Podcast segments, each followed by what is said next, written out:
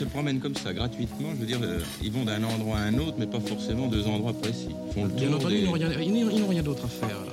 Je bois du jus de raisin, je bois du jus de pomme, je fais la pause café, je mange du fromage en portion. Enfin, je fais tout ce que la télévision me conseille de faire. Et je m'emmerde.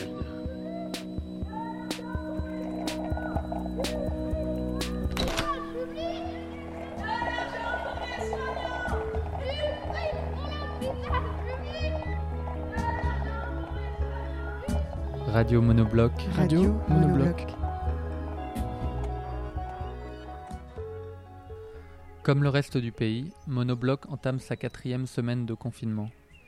L'anxiété, car c'est sa nature, va en diminuant, et c'est le moment où on tente de prendre la mesure de l'événement.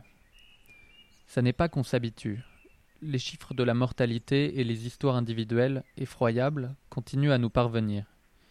Le précipice est toujours là, qui plus que jamais avale des vies, comment l'oublier? Mais le vertige s'estompant, on peut alors se redresser sur nos deux pieds, lui faire face et observer, appréhender ce que l'épidémie et l'immobilisation contrainte nous donnent à penser. Dans les journaux nous parviennent ces jours-ci des tentatives de dépasser le cadre de pensée de la crise, de l'urgence, de la guerre. Avec plus ou moins de délicatesse, des femmes et des hommes, de plus en plus nombreux, se saisissent du moment pour le placer entre un avant et un après, pas forcément un après avec un grand A d'ailleurs. Une fois n'est pas coutume, ce sont des voix d'économistes que nous relayons. Un ministre du budget disait Quand la maison brûle, on ne compte pas les litres d'eau pour éteindre l'incendie. Le président de la République disait encore La santé n'a pas de prix. Mais que font les économistes pourtant? Ils comptent. Et avec l'opiniâtreté qui caractérise souvent la profession, ils vont creuser là où le bon sens parfois s'arrête.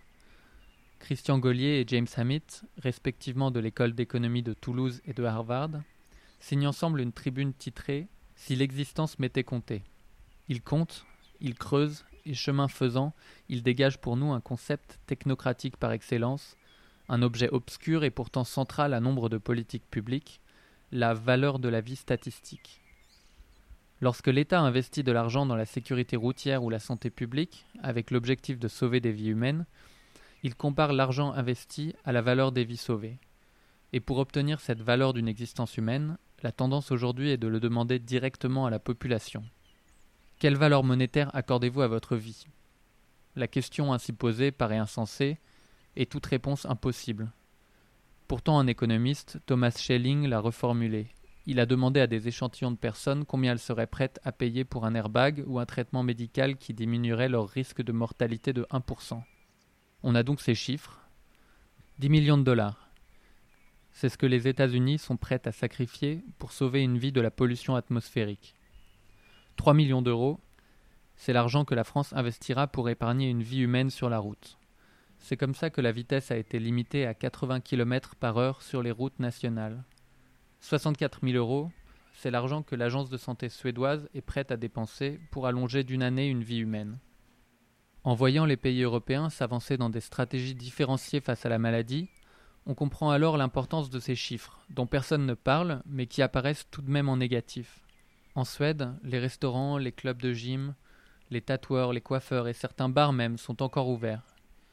Jacob Lundberg, qui dirige un think tank suédois, estime qu'un confinement total ne vaudrait peut-être pas la valeur des vies humaines épargnées, qu'il chiffre quant à lui à 320 milliards de couronnes pour 460 000 années de vie. Alors Alain Tranois, de l'EHESS, s'avance plus prudemment. Il n'est pas totalement indécent de chiffrer les risques économiques du confinement, dit-il dans un autre article. Il met en regard son estimation effrayante de 12 points de PIB perdus par la crise avec les dizaines de milliers de vies qui pourraient être épargnées par le confinement. Cette arithmétique sinistre, dont on préférerait détourner les yeux, existe. Elle existe et elle est mise en œuvre, indéniablement. Alors avec Christian Gaulier et James Hammett, on s'étonne que la valeur de la vie statistique soit pudiquement dissimulée loin du débat démocratique hors temps de crise. Je terminerai avec les mots d'Alain Tranois. La bonne nouvelle, même pour un économiste, est de constater que notre santé est plus importante que toute autre chose, y compris l'économie. C'est une bonne nouvelle car transposée à l'enjeu environnemental, elle laisse augurer des décisions fortes pour éviter que le changement climatique ne se transforme en catastrophe sanitaire, ce qu'il ne manquera pas de faire si nous continuons sur notre lancée.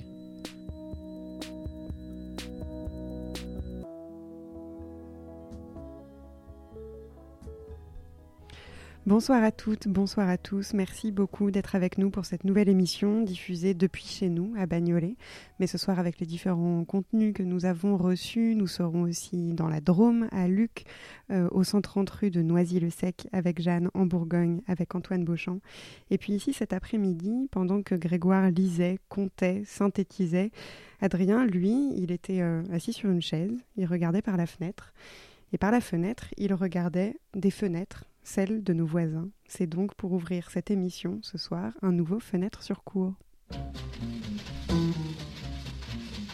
100, 101, 102, 103, 104, 105, 106, 107, 108, 109, 110, 111, 112. Fenêtre. 112 fenêtres. En tout. Mais j'ai peut-être pas bien compté. M'ennuie.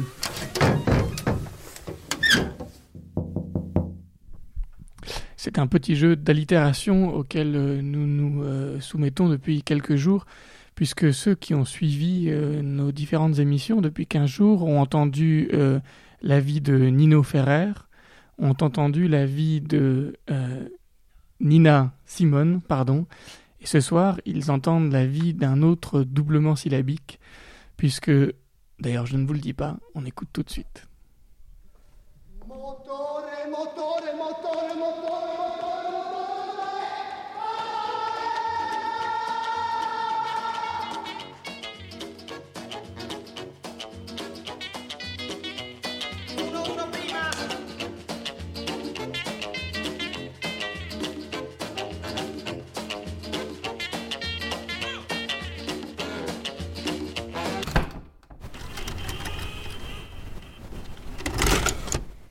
Tocco gelido della sconfitta per Michele Apicella, che vuole salutare forse per l'ultima volta il pubblico che un tempo lo ha idolatrato.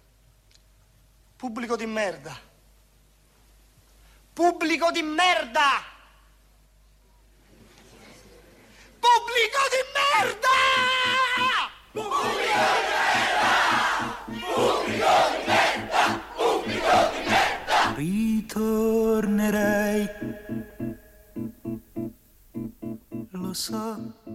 Dans la cour, derrière l'immeuble, nous avons un nouveau voisin. Il nous vient, paraît-il, d'Italie, d'une petite ville du nord-est, ville appuyée contre la frontière autrichienne. La ville s'appelle Prunico. Il a vécu à Rome, il y a dirigé un cinéma, il a roulé dans les rues de Rome en scooter. Ce nouveau voisin s'appelle, paraît-il, Giovanni, mais ici, tout le monde l'appelle Nani. E scoprirai che nulla è cambiato, che sono restato illuso di sempre. Alors, bien sûr, vous ne me croirez jamais, c'est à peu près sûr, mais pour la troisième fois depuis que nous vivons ici, Hier après-midi, j'ai commencé à regarder attentivement les gens qui habitent devant nos fenêtres et la personne qui habite exactement en face de chez nous, qui occupe l'appartement installé à l'angle de la place, exactement en face de nos fenêtres, qui porte une moustache, les cheveux longs, des lunettes, des chemises amples, qui porte des épaules larges, une barbe grise, des poches sous les yeux. Il est grand, très grand. Il se déplace lentement d'une fenêtre à l'autre avec précision, rigueur, les mains derrière le dos, il est méticuleux. Cette personne, c'est Nanni Moretti.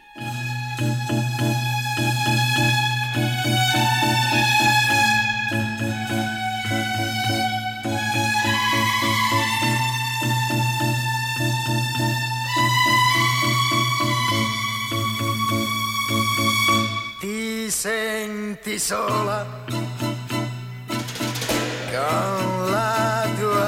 libertà ed è per questo che tu ritornerai,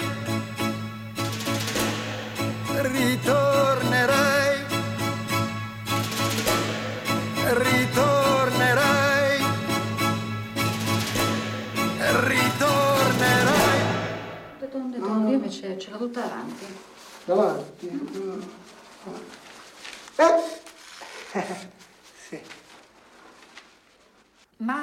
Il vit là avec sa femme, Sylvia, et leur fils. Comment s'appelle-t-il déjà Matteo Matteo. Moretti. Matteo, Tommaso, un po' di moda in questi anni, eh? Un peu trop à la mode. Fabio? Fabio. C'est simple, Fabio. Mais Fabia, c'est mieux. Amos. Si sono sbagliati l'analisi, no? No, perché mi hanno detto che a volte dicono è un bambino e invece è una al bambina. contrario, è una bambina. Alle volte dicono che è una bambina. Federico. Federico. Un peu important, un peu trop important pour leur goût. Forse troppo.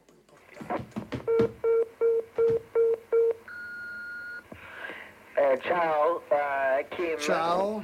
Niente, io volevo sapere cosa su notizie, cosa stava succedendo quando venivano a casa loro, che facevi Nanni, che faceva Pietro, Pietro.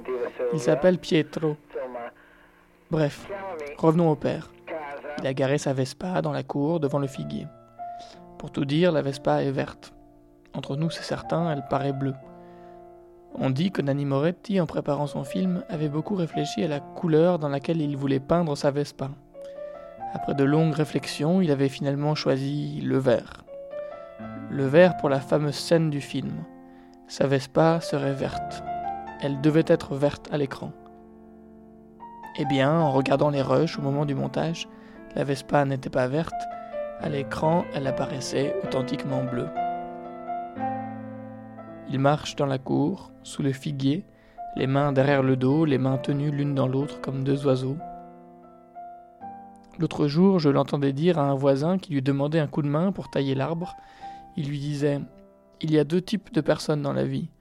Les personnes qui s'acharnent contre les autres et les personnes qui s'acharnent contre eux-mêmes. Moi, j'appartiens à la deuxième catégorie. En lui disant cela, il lui a tendu le sécateur.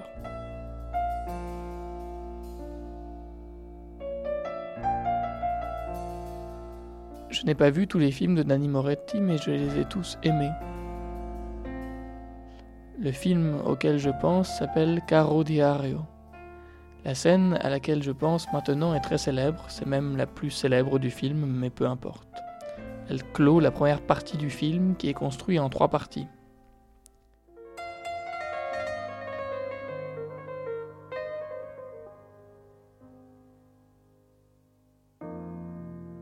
Je me rends compte que je ne suis jamais allé à l'endroit où Pier Paolo Pasolini a été tué. Non so perché, ma non ero mai stato nel posto dove è stato ammazzato Pasolini.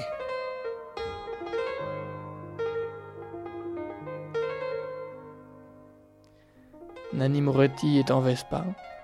La caméra le suit à bonne distance sur la route qui longe la mer, traverse lentement les confins de la petite ville d'Ostie. Il roule vers la plage, à quelques kilomètres de Rome, la plage où a été assassiné Pasolini. Et en fond, le début du concert de Cologne de Keith Jarrett.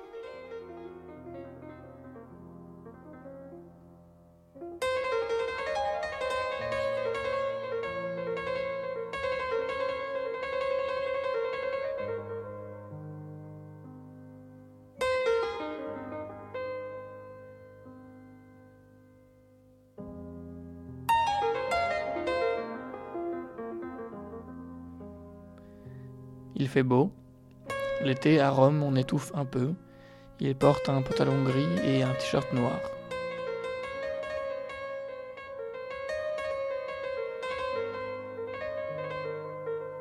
Le casque est blanc.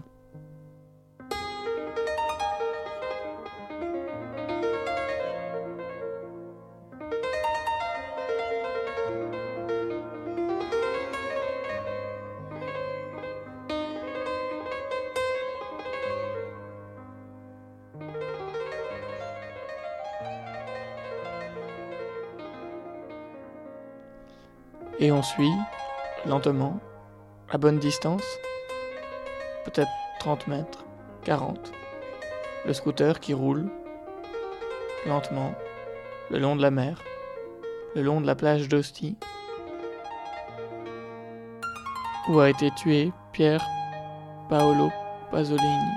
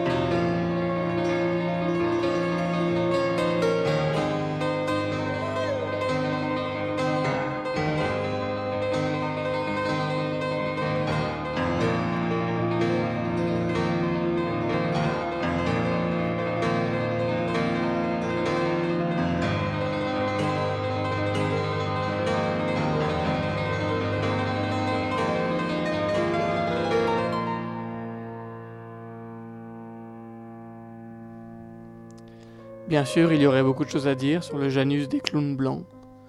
Mais aujourd'hui, je pense surtout à la musique de ces films. Car Nanni Moretti, par-dessus tout pour moi, c'est dans le même film cet homme qui danse seul, au milieu d'une boutique sur le port de Lipari ou une de ces îles, seul devant la télévision, dont il mime la chorégraphie.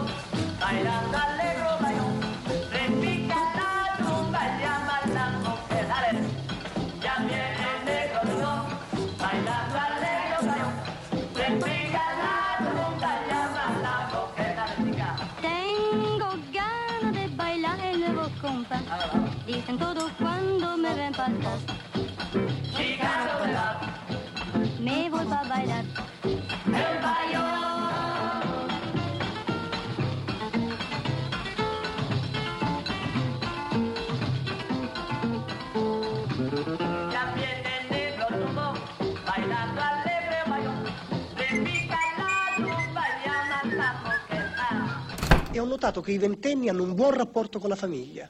I ventunenni, aiuto! Aiuto! Aiuto!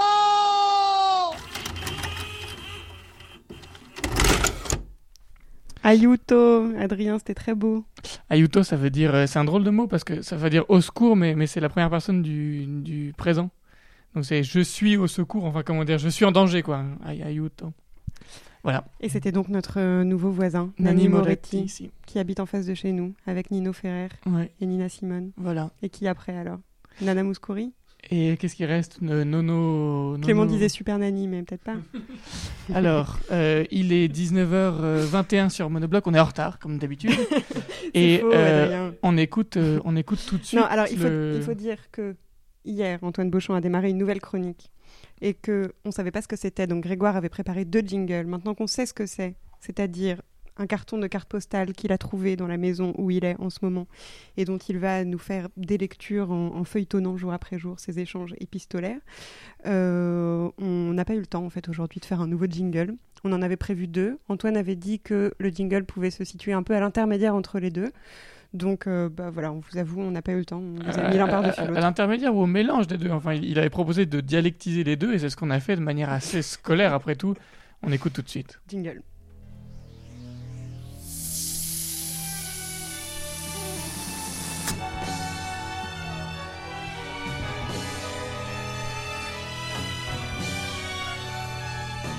Ouvrez votre esprit. Ouvrez vos oreilles. Tous les jours, Antoine Beauchamp vous regonfle à bloc avec Antoine Beauchamp.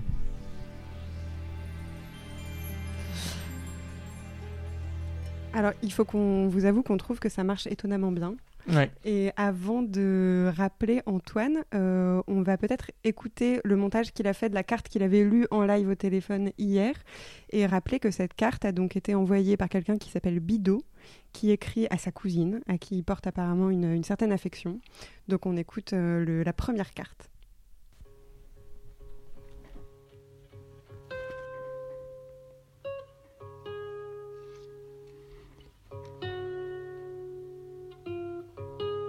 Mademoiselle Louise Jarlot, février 1913. Dimanche. Chère cousine, j'ai reçu ta carte vendredi. Comme tu me le dis, nous n'avons personne vu de chez vous à la foire. Notre deuxième séance à Saulieu mardi a été mieux réussie que la première, mais il y avait moins de monde et le lendemain n'a pas été si gai pour moi que le lendemain de la première séance. Tu sais bien pourquoi. Aujourd'hui commence la mission. Il faut que j'aille à la messe. Aussi, je me dépêche pour ton cantique.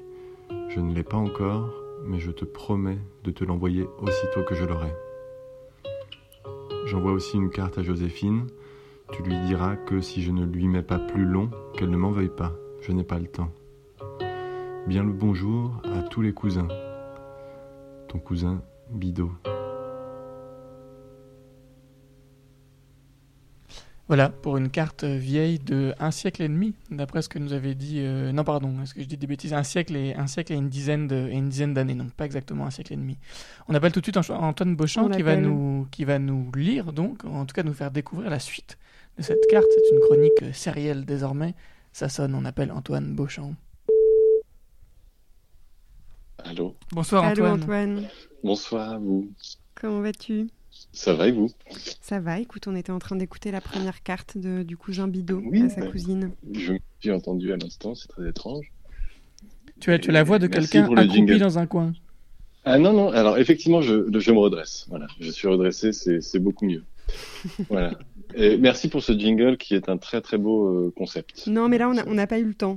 On va faire autre Oui, chose. non, mais c'est c'est concept, j'aime bien. J'aime bien. Euh, alors, Ça tu as, tu as trouvé une deuxième carte du cousin Bido.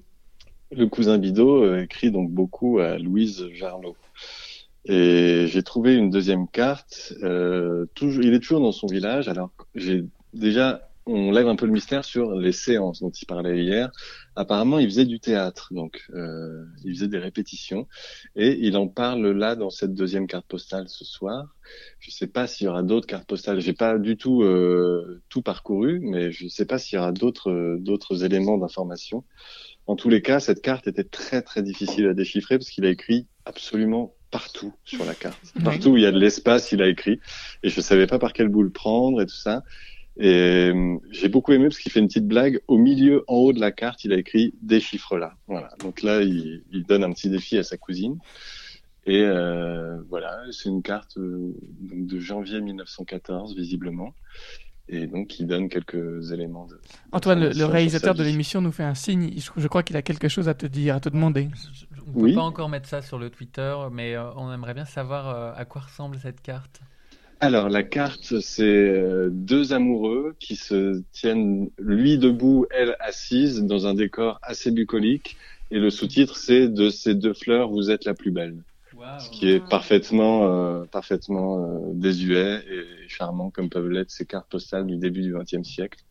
Euh, et c'est hyper proustien comme ambiance, j'aime beaucoup. Qu'est-ce Voilà. qu'il y a comme euh, écart de, de date entre la première carte et la suivante qu'on va écouter Euh, là, attendez, euh, hier c'était février euh, 1913. Là, visiblement, le nouvel an euh, 1914 est passé et donc il y a un an, quasiment un an qui s'est passé euh, entre cette carte-là et. Mais en fait, il y a dans cette dans ce catalogue, il y a beaucoup beaucoup de cartes de vœux qui sont drôles parce que c'est juste bonne année, meilleur vœu.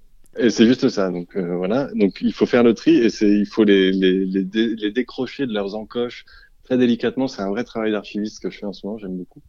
Et, euh, et voilà. Et donc là, cette deuxième carte là, mais j'aimerais, en fait, je me demande, est-ce qu'il y a que le cousin Bidot qui écrit quoi? On va voir, mais je sais pas, c'est étonnant. Il n'y a pas que le cousin Bidot. Apparemment, il y a une vieille bigote aussi qui écrit de temps en temps et qui arrête pas de leur dire euh, allez à la messe, je sais pas quoi. Enfin, c'est vraiment voilà la vie du début du 20e dans des petites communes rurales. Mais donc, ce que, avec euh, ce que tu as ouais. entre les mains, est-ce que tu sais si c'est la correspondance d'une seule même femme ou c'est adressé à plusieurs Alors, je crois, de ce que j'ai compris, et après avoir posé un peu quelques questions autour de moi, de ce que j'ai compris, donc la famille Jarlot, c'était donc deux, il y avait deux sœurs qui étaient les tantes de ma grand-mère maternelle, en fait. Et euh, là, c'est pas, c'est la famille Jarlot, j'ai l'impression quand même. Donc c'est plutôt la famille, mais c'est quand même très centré sur, pour l'instant, sur Louise et Joséphine, donc les deux sœurs qui étaient euh, les cousines du cousin Bidot. D'accord, très bien. qui leur écrit beaucoup. Les, les amis, je vais vous surprendre, chers auditeurs, nous sommes très en retard.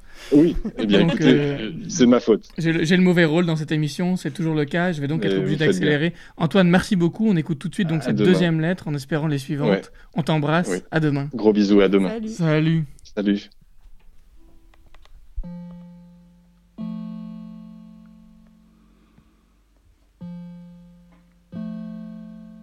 Janvier 1914. Chère Louise, déchiffre-la. Ayant reçu ta carte, j'y réponds presque immédiatement parce que je ne suis pas pressé pour le moment. Tu me dis d'aller vous voir un de ces dimanches. Ce n'est pas bien commode maintenant, car tu dois le savoir, nous avons un curé et il veut qu'on aille à la messe. Seulement, j'y couperai bien un coup pour aller vous voir avant la fin de janvier. Je vous dirai aussi ce jour-là quand nous ferons la comédie. Nos rôles sont à l'étude et nous allons trois fois par semaine à la répétition. Vous allez voir mon père sans doute avant ma carte. Il va aller une semaine à Beurré avec le Léon aider au Louis à débiter son bois. Et il part demain lundi si le temps le permet. Tu diras bien le bonjour pour moi à Joséphine et en même temps, n'oublie pas de lui dire de me garder une dragée. Si je n'écris pas à Joséphine, qu'elle n'y trouve pas drôle, elle n'a même pas répondu à ma carte. Ta pauvre tante est toujours malade, mais je crois que ça va aller un peu mieux, ce ne serait pas trop tôt. Tu diras à Pascal que je demande quand son petit bout d'arrangement sera fini, car voilà assez de temps qu'il met à le finir. Je termine en t'embrassant, ton cousin qui ne t'oublie pas, Bidot. La suite ou une nouvelle correspondance demain et on retourne tout de suite avec Jeanne au 130 rue de Noisy-le-Sec. 6 avril. 130 rue de Noisy-le-Sec. Rien n'est moins sûr. Alors, je te raconte, Balthazar, l'histoire de l'ananas. Pourquoi on appelle ça les ananas? Donc c'est parce que c'est Jean qui m'a raconté ça, mais je suis pas sûre que ça soit exactement la vraie version. Attends, on écoute l'histoire. Et bah, euh, il y avait les Hollandais qui avaient développé euh, le commerce euh, des bananes dans le monde entier. Je crois que c'est les Hollandais, mais je suis pas sûre. Je, je mettrai pas ma main à couper. Et ils se sont fait livrer dans une de leurs colonies. Et là, y a, au lieu d'un, gros bateau plein de bananes qui arrivait, c'était un, un bateau plein de ce fruit étrange qu'ils n'avaient jamais vu. Et comme ils savaient pas comment l'appeler, et que c'était pas des bananes, ils ont dit bah banana, ananas. Et voilà, c'est le nom, c'est pour ça qu'on appelle ça les ananas. Alors dis quelque chose maintenant, Balthazar, toi.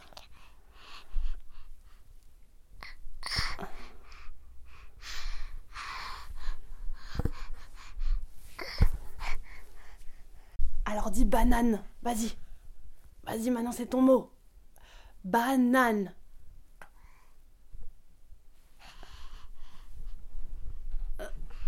Banan. Thank you.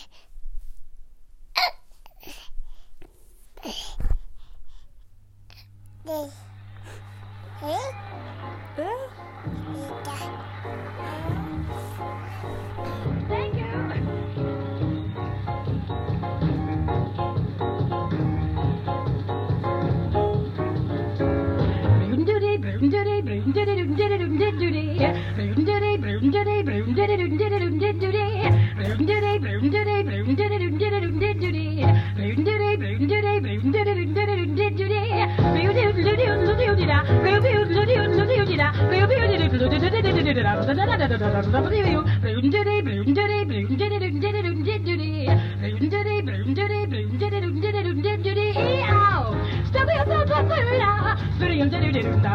Bonjour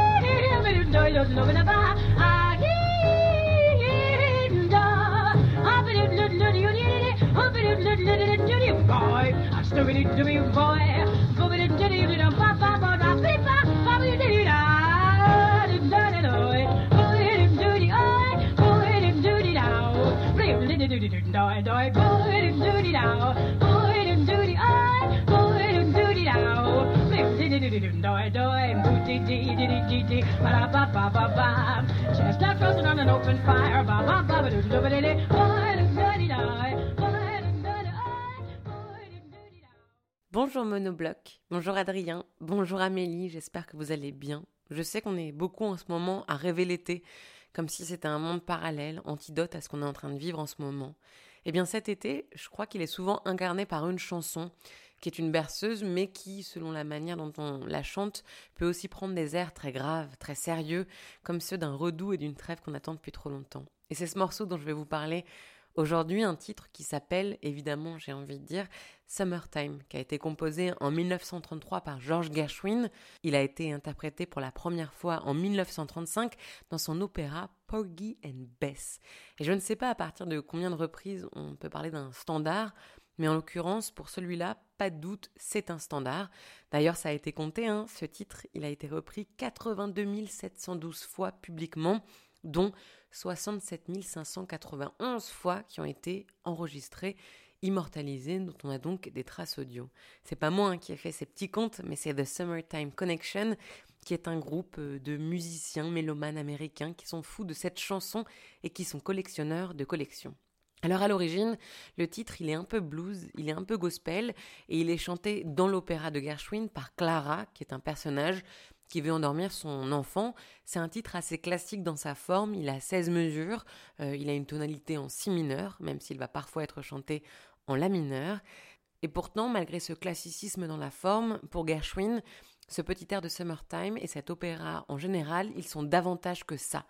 C'est un accomplissement personnel, le compositeur ayant trouvé, selon lui, les justes notes pour concilier son amour de la grande musique européenne, de l'opéra et celle du théâtre musical américain de Broadway. Au départ, quand le public va découvrir pour la première fois cette ère, sans savoir donc qu'il va en exister des dizaines de milliers de réinterprétations derrière, il sonne bizarrement. C'est à la fois du spiritual gospel, c'est-à-dire la musique des esclaves, et de l'opéra, même si la légèreté apparente des paroles tranche avec les deux traditions. Reste que ce Summertime, il est assez lourd, il est presque orageux.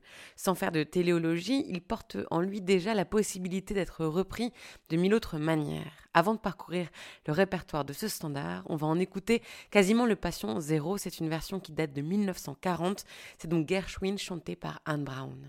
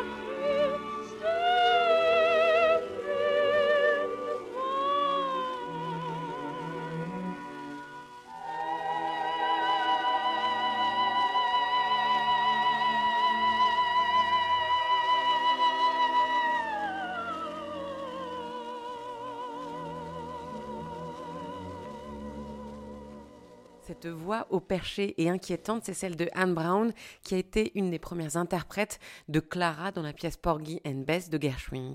Mais c'est après elle que les choses se sont compliquées. C'est après son Summertime que le déluge est venu, parce que je vous le rappelle, même si je vais vous en jouer seulement trois versions, ce titre, il a été chanté, repensé, réinterprété, malaxé 80 000 fois.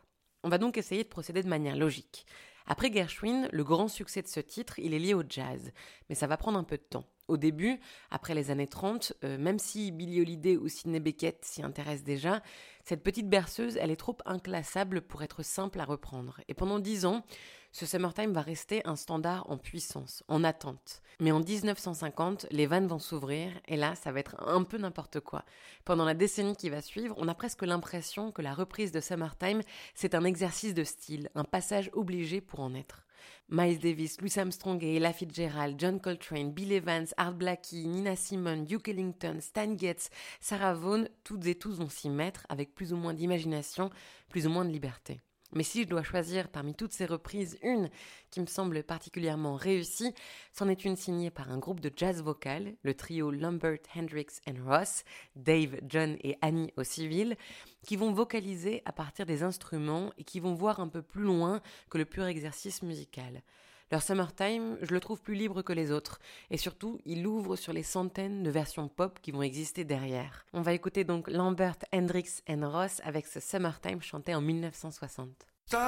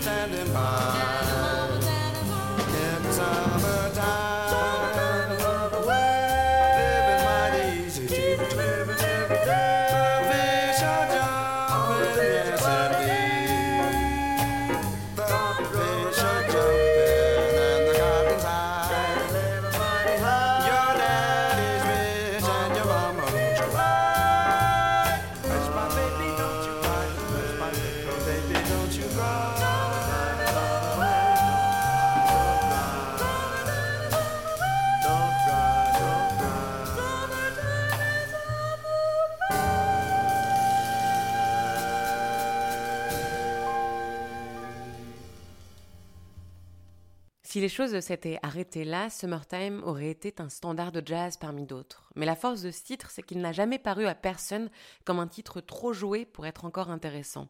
Après le jazz, c'est le rock and roll qui a voulu le reprendre. Janis Joplin, les Zombies, les Doors, Nina Hagen ont tous joué à ce petit jeu. Et après eux, eh bien, ce sont les grandes légendes du rhythm and blues et de la soul qui ont fait pareil. Al Green, Sam Cooke, Sylvester ont tous repris le Summertime.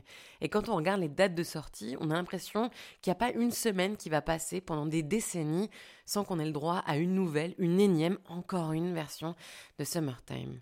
J'aimerais vous dire qu'il y a eu des pauses, mais non, parce qu'après le jazz, après le rock, après le rhythm and blues, la pop s'y met, et là aussi ça peut faire peur. REM, Stereophonic Story Amos, Mike Brandt, Grand Corps Malade, ont eux aussi voulu en être. Pour le meilleur et pour le pire, j'ai l'impression que Summertime c'est devenu une sorte de lettre à Elise moderne. Un morceau qu'on a trop entendu, dont on oublie parfois les reliefs tant ils ont été aplatis par certaines interprétations ratées. Et à vrai dire, une de mes versions préférées, elle fait peut-être partie de cette catégorie, celle des reprises un peu simples, un peu foirées. Je sais pas, j'ai pas vraiment de distance parce que pour être honnête, c'est un titre que j'écoutais, que j'ai découvert quand j'avais 10 ans, et je crois que c'est grâce à lui que j'ai découvert l'original de Gershwin. C'est un titre signé par un groupe californien un peu fonce-dé qui s'appelle Sublime. Je vais vous laisser avec leur morceau Doing Time qui, malgré ce nom, cache assez mal son sample du Summertime. Je vous embrasse, je vous souhaite de bien monobloquer et j'ai hâte de vous voir. Je crois que d'ici là, on a le temps d'écouter quelques-unes de ces 82 000 reprises, dont celle donc de Sublime.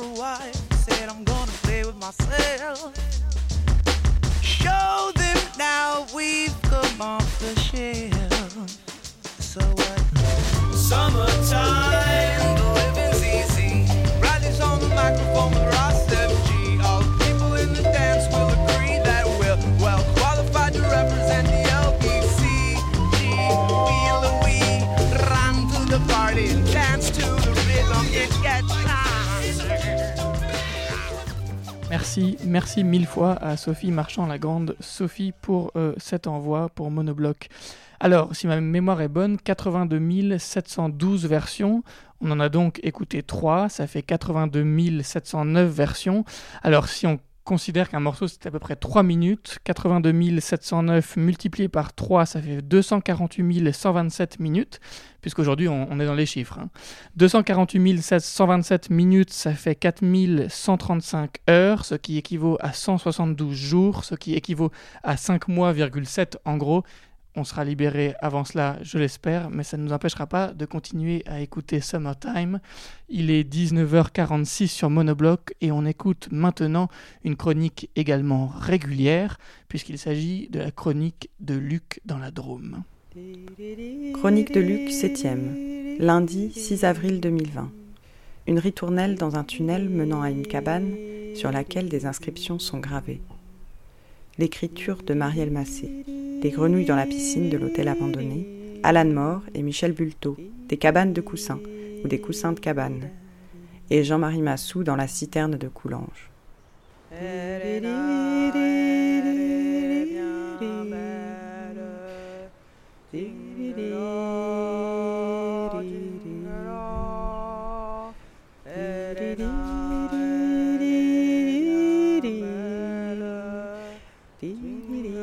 Des cabanes, imaginer des façons de vivre dans un monde abîmé. Trouver où atterrir, sur quel sol rééprouver, sur quelle terre repenser, prise en pitié et en piété. Mais aussi sur quels espaces en lutte, discrets ou voyants, sur quel territoire défendu dans la mesure même où ils sont réhabités, cultivés, imaginés, ménagés plutôt qu'aménagés. Pas pour se retirer du monde, s'enclore, s'écarter, tourner le dos aux conditions et aux objets du monde présent. Pas pour se faire une petite tanière dans des lieux supposés préservés et des temps d'un autre temps, en croyant renouer avec une innocence, une modestie, une architecture première, des fables d'enfance, des matériaux naïfs, l'ancienneté et la tendresse d'un geste qui n'inquiéterait pas l'ordre social. Mais pour leur faire face autrement à ce monde-ci et à ce présent-là, avec leur saccage, leur rebut, mais aussi leur possibilité d'échapper. Faire des cabanes en tout genre, inventer, jardiner les possibles, sans craindre d'appeler cabanes des huttes de phrases, de papier, de pensée, d'amitié, des nouvelles façons de se représenter l'espace, le temps, l'action, les liens, les pratiques. Faire des cabanes pour occuper autrement le terrain, c'est-à-dire toujours, aujourd'hui, pour se mettre à plusieurs. Bah, nous, on va la cabane. euh, c'est sur une terrasse avec plein de coussins. Mais elle est plus solide. Le toit est fait en drap. La porte, euh, y y a- on passe par derrière euh, du canapé. Ensuite, on bouge un coussin et on y est. Euh, dès qu'on referme la porte, là, il y a une petite fenêtre qui s'ouvre, c'est notre sortie de secours. Au fond, il y a les toilettes et un canapé. Il y a aussi un petit siège coussin sur l'angle de droite. Et ça tient avec des cordes, euh, des cagettes, euh, plein de trucs. Et encore, on va un peu rajouter un petit bâton là sur la terrasse parce qu'on a une petite terrasse euh, de la cabane où on est sur le canapé vide. Euh, on met un bâton et comme ça, ça fait une petite tente de dehors. Voilà.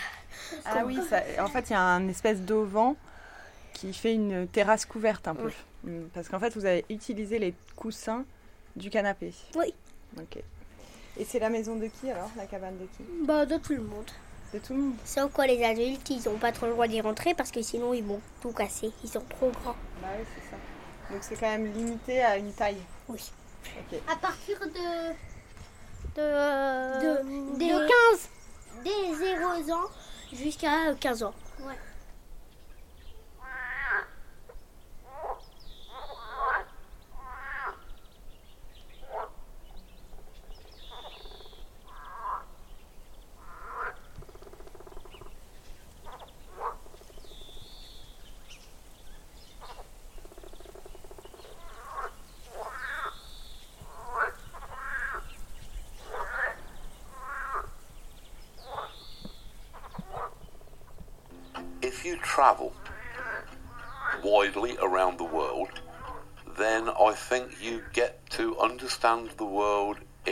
Horizontal sense, in that you are aware of the present and you are aware of how it manifests in different places around the world.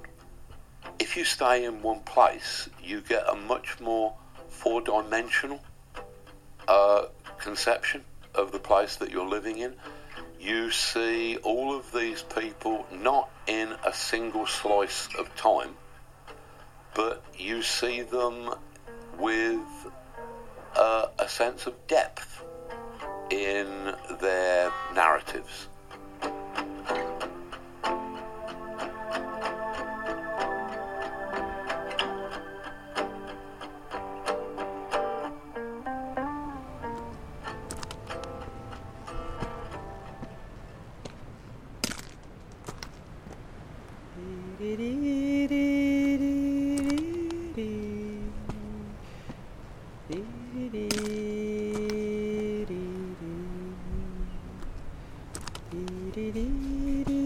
La liberté est le seul Dieu que j'adore. Alain, Nono, François, Loire, et Virginie, 44, Louise, Chignon, Mel et Iggy, Célia et Lucie, I Love 2 juin 2013, Je suis une pétasse.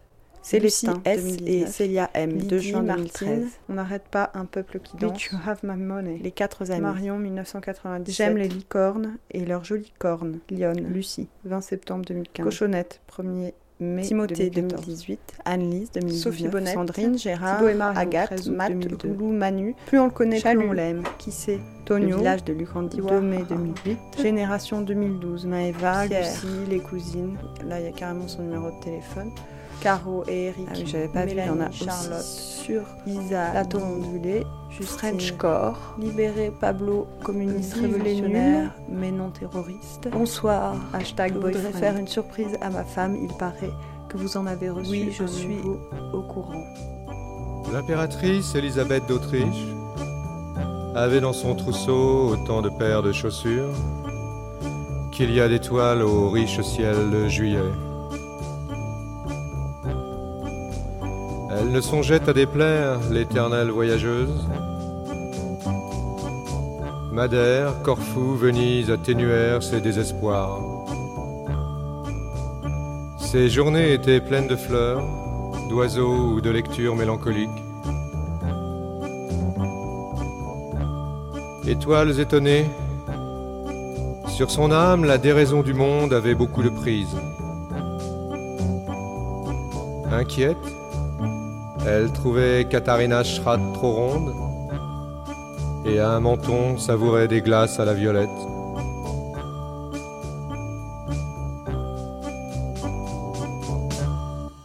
Giacomo, euh, j'ai vu que tu avais, euh, tu transportais euh, des choses un peu bizarres dans ta botte. Qu'est-ce que c'est? Des croquettes Pourquoi?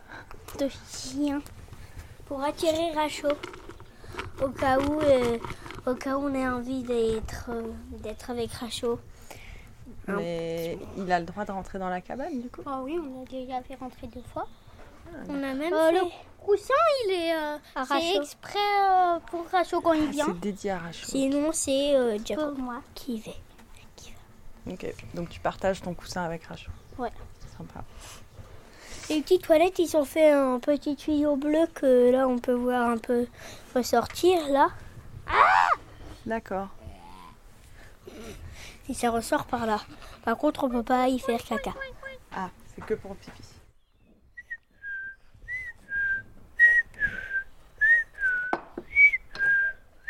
Dis, mamie, pourquoi toutes les bergeries ressemblent à des églises?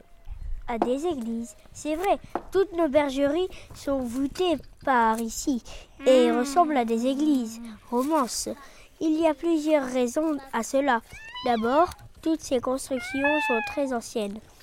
300 ans pour la plupart, nous sommes dans un pays de montagne où, les pierres à, pro- à profusion sont faci- facilement exploitables, tandis que les beaux arbres pour la construction étaient rares, assez rares, à une, à une certaine culture et les arbres étaient devenus rares. De plus, les arbres d'altitude ne poussent pas toujours très, les, toujours très droits. On utilisait pour les poutres des charpentes, des charpentes, bergeries voûtées avec l'avantage qu'ainsi construites, elles étaient toujours d'égale température fraîche en été, chaleureuse en hiver, du moins le paraissant, le- de moins le paraissent, elles surtout quand le troupeau y séjournait.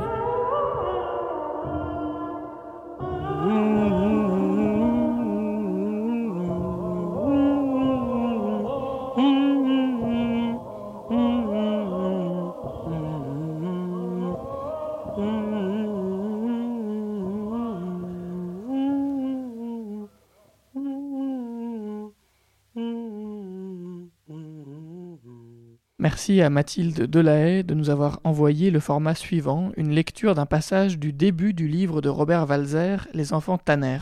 Robert Walzer, si vous ne le connaissez pas, avait écrit pour un éditeur sa propre notice biographique. Je vous en lis un très court extrait. Encore une fois, c'est Walzer qui parle. Walzer est né le 15 avril 1878 à Bienne, dans le canton de Berne. Employé tantôt dans une banque, tantôt dans une compagnie d'assurance, il résida tant à Außerschill que sur les hauteurs de Zurich et se mit à écrire des poèmes. Notons que ce n'était pas là une activité accessoire, mais que, pour pouvoir s'y consacrer, il quittait chaque fois son emploi, étant évidemment convaincu que l'art est quelque chose de grand. De fait, écrire des poèmes était pour lui un acte presque sacré. Voilà, on écoute tout de suite Mathilde. Ici Mathilde, je suis à Paris et je vais vous lire un extrait des Enfants tanneurs de Walzer. En ce qui me concerne, je suis demeuré jusqu'à ce jour l'individu le plus incapable qui soit. Je ne possède même pas un habit qui pourrait indiquer que j'ai mis un peu d'ordre dans ma vie. Vous ne verrez rien sur moi à quoi on puisse reconnaître un choix quelconque que j'aurais déjà fait. Je suis toujours devant la porte, je frappe et refrappe, sans violence il est vrai, et je tends l'oreille, J'écoute si quelqu'un vient tirer le verrou et m'ouvrir. Un verrou comme celui-là, c'est dur à tirer, et on ne se dérange pas volontiers quand on se dit que c'est sans doute un mendiant qui est là dehors à frapper à la porte. Je suis quelqu'un qui écoute et qui attend, rien d'autre. Mais comme tel, parfait, car en attendant, j'ai appris à rêver. Ce sont deux choses qui vont ensemble. Cela fait du bien et cela met la dignité à l'abri. Aurais-je manqué peut-être ma vocation? C'est une question que je ne me pose plus, une question d'adolescent et non d'homme. Dans n'importe quel métier, je n'aurais pas été plus loin que je ne suis à présent. Qu'est-ce que cela peut me faire? Je suis conscient de mes vertus et de mes faiblesses, et je ne tire vanité ni des unes ni des autres. Je mets à la disposition de chacun mon savoir, ma force, mes pensées, mon travail et mon amour, pourvu qu'il puisse en faire usage. S'il tend le doigt pour me faire signe, là où d'autres viendraient peut-être en se dandinant, moi, je bondis, voyez-vous, j'accours à la vitesse du vent, et je brûle tous mes souvenirs, je passe dessus, je les piétine sans ménagement, pour courir encore plus à l'aise. Et le monde entier court avec moi, la vie entière, comme cela c'est bien. Rien dans le monde n'est à moi, mais je ne désire plus rien. Je ne connais plus les désirs. Du temps où j'avais encore un désir précis, les gens m'étaient indifférents, je les voyais seulement comme des obstacles qu'il m'arrivait de haïr. À présent, je les aime parce que j'ai besoin d'eux et parce que je m'offre à leurs besoins. On est là pour ça. Je ne m'inquiète pas, je finirai bien par prendre forme un jour ou l'autre, mais si ce doit être ma forme définitive, je voudrais que ce soit le plus tard possible, et je préférerais que cela se fasse tout seul, sans préméditation de ma part. En attendant, je me suis fait faire une paire de gros souliers bien larges pour me donner de l'assurance et pour que les gens se disent, rien qu'en voyant ma façon de marcher, voilà quelqu'un qui sait ce qu'il veut et qui est sans doute capable de le faire. Que je sois pauvre pour le moment, qu'est-ce que ça fait? Rien du tout. C'est un petit défaut dans la composition de l'ensemble, superficiel, qu'on peut corriger à l'aide de quelques traits énergiques. Pour quelqu'un qui se porte bien quant au reste, c'est tout au plus une gêne, une cause d'humeur peut-être, mais non d'émoi. Vous riez? Non? Vous prétendez n'avoir pas ri? Ce serait dommage, c'est beau quand vous riez. Pendant quelque temps, j'ai eu l'idée de me faire soldat, mais c'est une idée romantique à laquelle je ne crois plus. Pourquoi ne pas rester là où on est? Comme si ce pays ne m'offrait pas la possibilité de me perdre si je le souhaite. Je peux trouver ici une occasion plus digne justement de mettre en jeu ma santé, ma force et mon plaisir à vivre. Je suis d'abord content de ma santé et de pouvoir me servir de mes jambes et de mes bras comme j'en ai envie, ensuite de mon esprit qui me paraît encore très alerte, et enfin du sentiment excitant d'être comme un homme couvert de dettes à l'égard du monde et qui aurait toute raison de prendre une bonne fois sa respiration et d'aller un peu plus haut dans l'amour. Je suis un débiteur heureux. Si je vais me dire que je fais partie des humiliés, je serai inconsolable. Il ne me resterait qu'à m'enfoncer dans la paresse et le dégoût et l'amertume. Non, les choses sont bien différentes. Tout va très bien, comme cela ne peut pas aller mieux quand on est à la veille de devenir un homme. C'est moi qui ai humilié le monde. Il est là devant moi comme une mère en colère, offensée, merveilleux visage que j'aime à la folie, le visage de la terre maternelle qui veut ma punition. Je paie ce que j'ai négligé, joué, rêvé, manqué et commis. Je donnerai satisfaction à l'offensé et plus tard je pourrai expliquer à mes frères et à ma sœur, dans une belle soirée qui nous réunira, comment j'ai fait pour relever la tête et la porter à présent si haute. Cela pourra durer des années, mais un travail a d'autant plus de charme pour moi qu'il demande plus de temps et plus d'efforts. Maintenant, Vous me connaissez un peu. La dame l'embrassa. Il est 20h, comme chaque soir et comme tant de gens, nous ouvrons nos fenêtres. Merci à vous d'avoir écouté cette émission de Monobloc. Merci à toutes celles et à tous ceux qui y ont contribué. Continuez à nous écrire pour partager vos contenus sonores à radiomonobloc.gmail.com. Nous serons là demain à la même heure. D'ici là, prenez soin de vous et à demain.